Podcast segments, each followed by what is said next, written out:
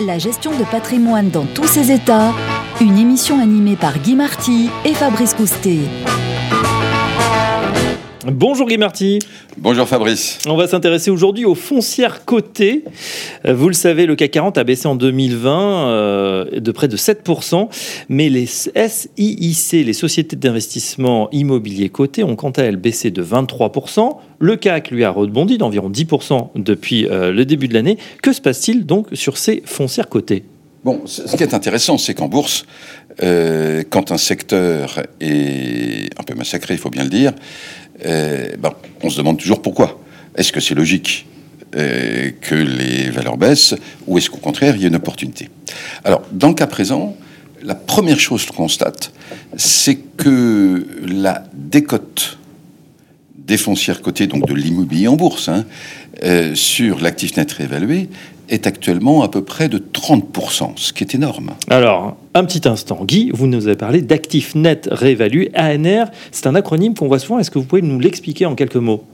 Alors, en quelques mots, l'actif, déjà, c'est ce qui est du côté de l'actif au bilan, c'est-à-dire les immeubles détenus, euh, plus les actifs financiers, ce sont les réserves, euh, c'est la trésorerie, etc.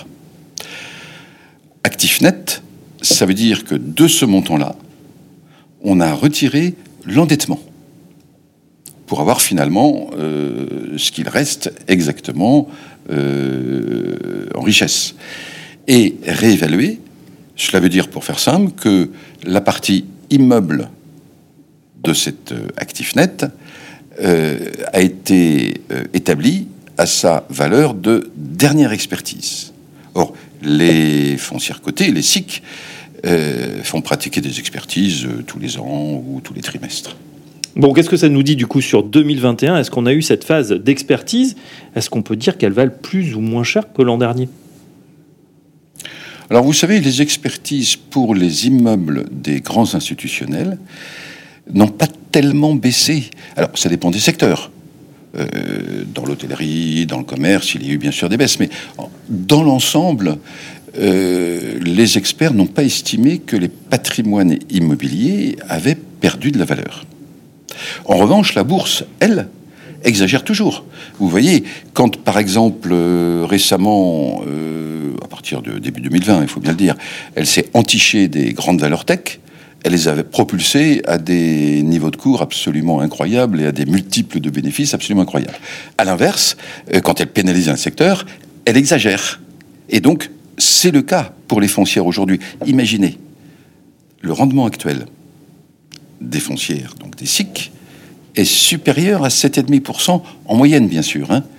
C'est-à-dire que, évidemment, c'est un secteur très hétérogène.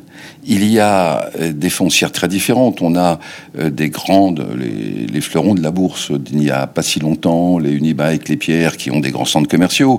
Et puis il y a d'autres valeurs euh, qui sont extrêmement dynamiques, qui ont du potentiel, etc. Donc un secteur très très hétérogène. Mais une moyenne de rendement de 7,5%, la bourse exagérée. 7,5%, effectivement, ça peut faire envie. Et de l'autre côté, eh bien, on parle de reconfinement. Ça veut dire que bah, le télétravail pour les bureaux, c'est peut-être pas terrible. Les commerces sont toujours à l'arrêt. En fait, on peut légitimement se poser la question est-ce que c'est le moment de retourner sur ces cycles, sur ces foncières cotées Alors là, vous allez poser la question. En fait, vous posez la question du court terme ou du long terme. Hein? Je vous ai déjà précisé qu'il euh, faut s'entendre sur le long terme.